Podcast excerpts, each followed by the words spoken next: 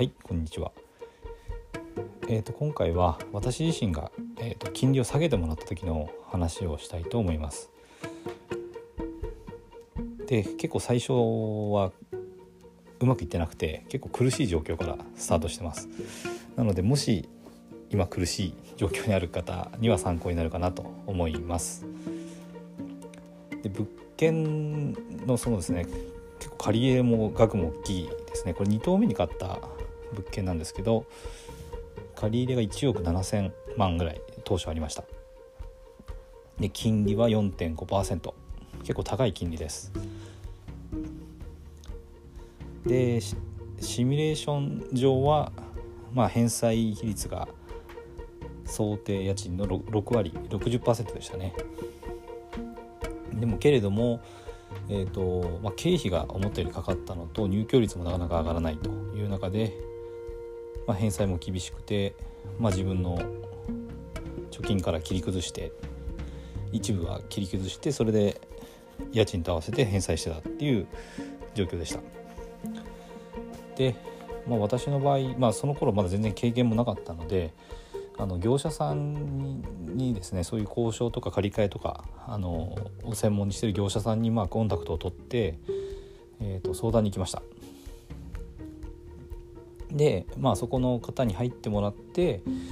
えー、と銀行と交渉してっていうことですねで前回かなえっ、ー、と金利交渉のいくつかのそのパターンを紹介してましたけども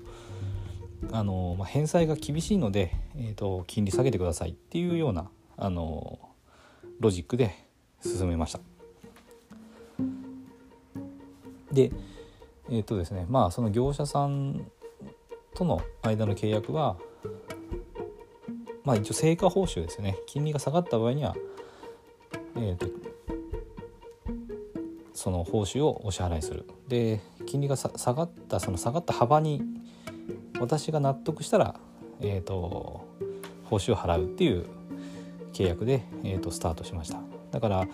まあ0.1%しか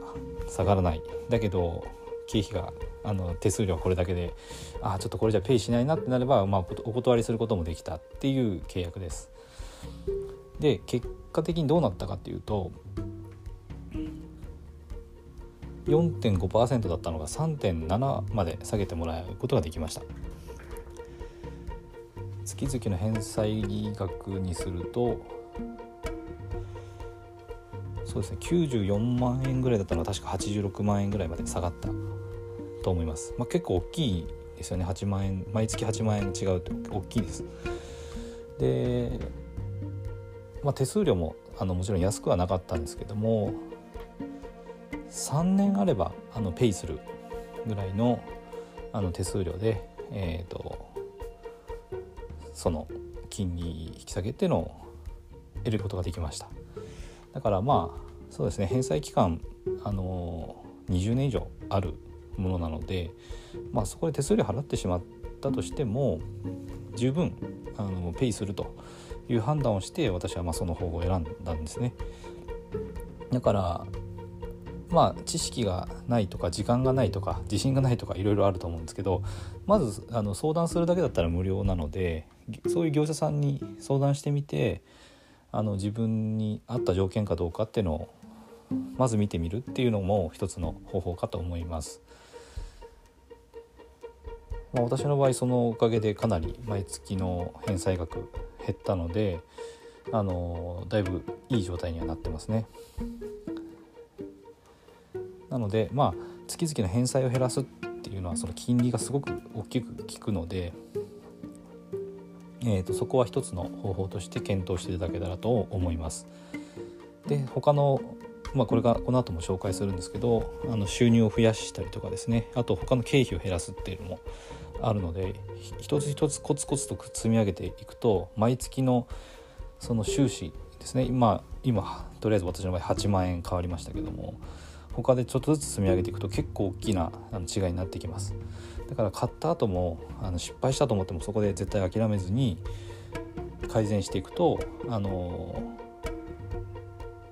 今よりはいい状態にはあの少なくともできるはずなのでえーと、諦めずにま行動していくっていうのはすごく大事だと思います。